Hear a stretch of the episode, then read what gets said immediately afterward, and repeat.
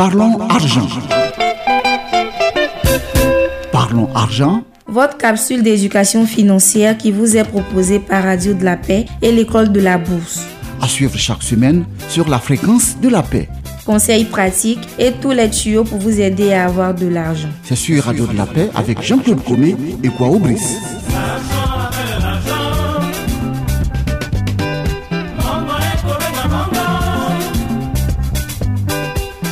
L'école de la bourse et Radio de la Paix vous propose Parlons d'argent euh, pour ceux qui nous suivent depuis plusieurs mois. C'est un rendez-vous qui vous permet d'avoir des informations, en tout cas nécessaires pour vous. Aujourd'hui, nous avons décidé de nous intéresser aux salariés entrepreneurs et nous avons un exemple type. Hein. Il est avec nous, euh, Monsieur Kouabris fondateur de l'école de la bourse. Euh, Monsieur Kwao, nous avons décidé de parler de vous aujourd'hui euh, parce que vous êtes un exemple type de quelqu'un euh, qui a décidé à un moment de démissionner, hein, voilà, mais qui était salarié. Pour commencer, bonjour. Bonjour Monsieur Koumé.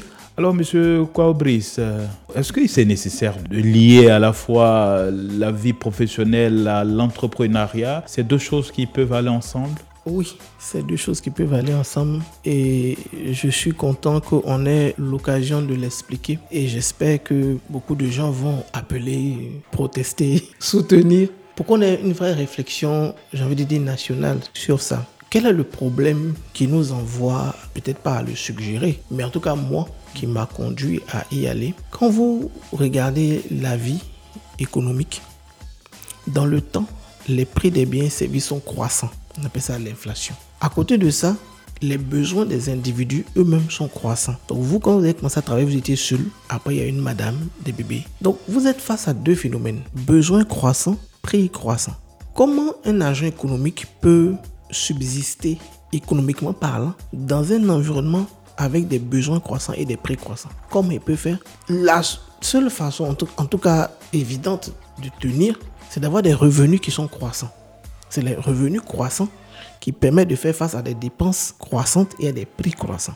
Donc ça pose la deuxième question. Comment on fait pour avoir des revenus croissants? Comment on fait pour que dans le temps, j'ai plus d'argent pour faire face à plus d'engagement que j'ai? Donc si je suis juste salarié, comme vous avez dans une autre émission pris le cas des, fonctionnaires, j'ai 300 000 francs. Bon, avant qu'il n'y ait le déblocage et tout ça, j'ai un 300 000 francs linéaire. Mais vous voyez que d'un point de vue purement mathématique, ça ne va pas tenir même. À plus forte raison d'un point de vue pratique. Donc aujourd'hui, on ouvre la discussion des salariés entrepreneurs parce qu'il y a une vraie discussion de fond qui est comment est-ce que économiquement on tient le coup dans ce contexte-là. Le salarié, c'est quelqu'un qui travaille pour quelqu'un d'autre. Le fonctionnaire également. Hein. Alors, vous demandez que celui-ci soit à la fois un entrepreneur pendant que le clair de son temps, il est occupé à quelque chose, à donner ce qu'il sait faire à quelqu'un d'autre. C'est une, une équation à résoudre. Ça vous paraît incompatible?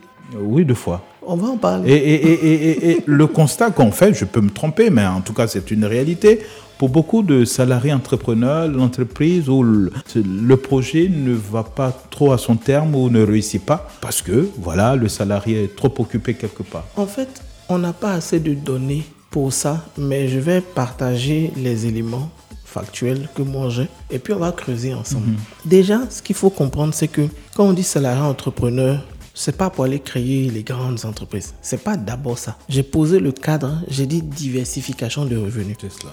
Donc c'est de dire je m'engage à diversifier mes revenus. Maintenant, je le fais comment?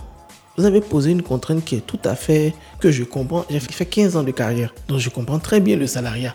C'est souvent les gens ont l'impression qu'on a toujours été entrepreneur. Pour la plupart d'entre nous, on était salariés. Donc on comprend bien les deux mondes. Le contrat de travail, votre contrat de travail vous impose de fournir une prestation dans un temps défini à des conditions définies. C'est ce que votre contrat de travail vous dit. On ne vous dit pas que vous n'avez pas le droit d'avoir d'autres sources de revenus. Il faut au moins que ça, on soit clair là-dessus.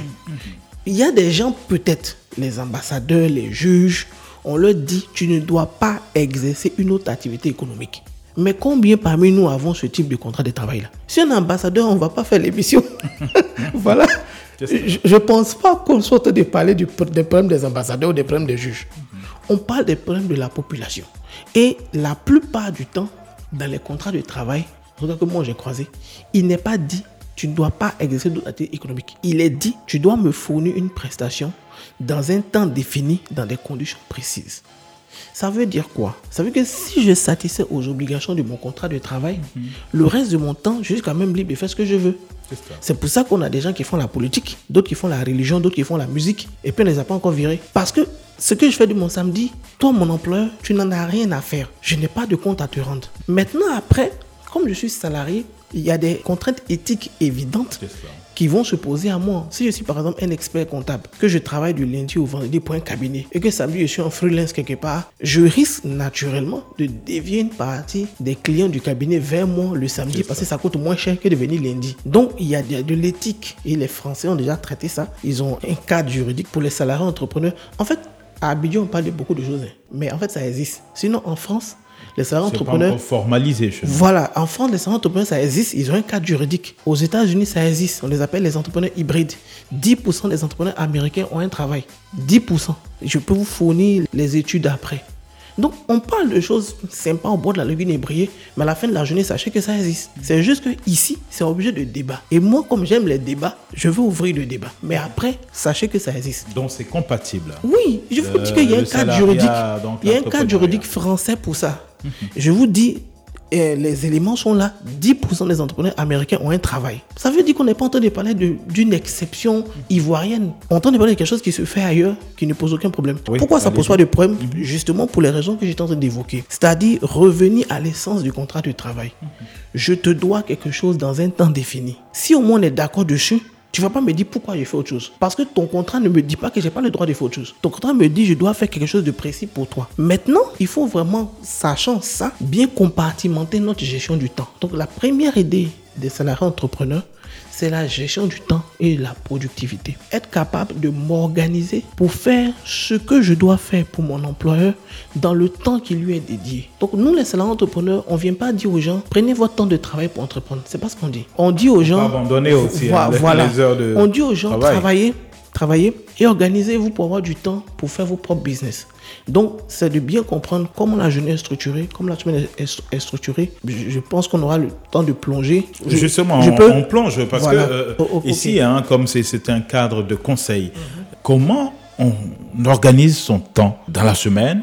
On a nos jours de travail, on travaille pour une entreprise et bon, on a une idée aussi qu'on veut implémenter, un projet. Alors comment Voilà, donc première idée, donc gestion du temps et productivité. Donc dans mon cas, bon, je pose le cadre général et puis après je prends mon exemple. 8 heures de travail, c'est ce qui nous est demandé. C'est pour ça qu'on a signé. Ces 8 heures de travail ont lieu de 8 heures à 18 heures si on intègre 2 heures de pause. C'est bon? Donc la question que je vais me poser, c'est quel est le reste du temps? On peut dire de 6 heures à 8 heures, c'est le réveil et le trajet. Donc on a 6 heures jusqu'à 18 heures qui sont verrouillées. Donc on a 12 heures perdues dans le trajet, le travail et tout ce qui s'ensuit.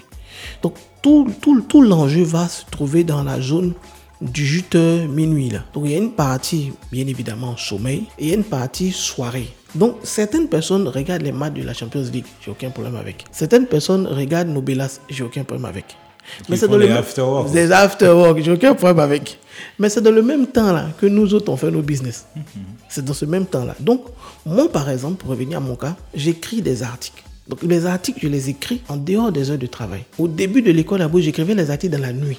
Mais plus on a avancé, on, s'est marié, des choses comme ça. Donc on a essayé d'avoir une vie un peu plus normale. Donc j'écris dans la soirée et quand je publie, je peux publier en journée, je peux publier sous forme de, on appelle ça publication programmée. Mais en tout cas, quand vous prenez le fil d'actualité de, de, l'école de, la bourse, les gens découvrent du contenu et tout ça. Donc, il faut savoir que certaines activités sont possibles parce qu'elles s'exercent en dehors des heures de travail. Donc, ça m'envoie la deuxième idée qui est quel type d'activité un salarié entrepreneur peut faire. Donc, premièrement, comprendre déjà quel temps je vais mobiliser pour faire ça.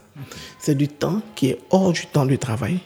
Et deuxième élément, quel type d'activité je, vais euh, utiliser. Il y a huit domaines d'activité compatibles avec le salariat. Voilà donc euh, huit secteurs qui pourraient vous intéresser. On va s'arrêter là, euh, monsieur Kouabrice. À mes auditeurs, on se retrouvera avec beaucoup de plaisir la semaine prochaine. C'est un sujet très important. Comment être salarié ou fonctionnaire et être entrepreneur aussi. C'est le sujet que nous propose donc Kouabrice, notre consultant dans cette tranche qui vous est proposée. Hein. C'est donc Parlons d'argent. On a été heureux d'être votre compagnie. Allez, à la semaine prochaine. C'était Parlons argent, votre capsule de conseils en investissement sur Radio de la Paix.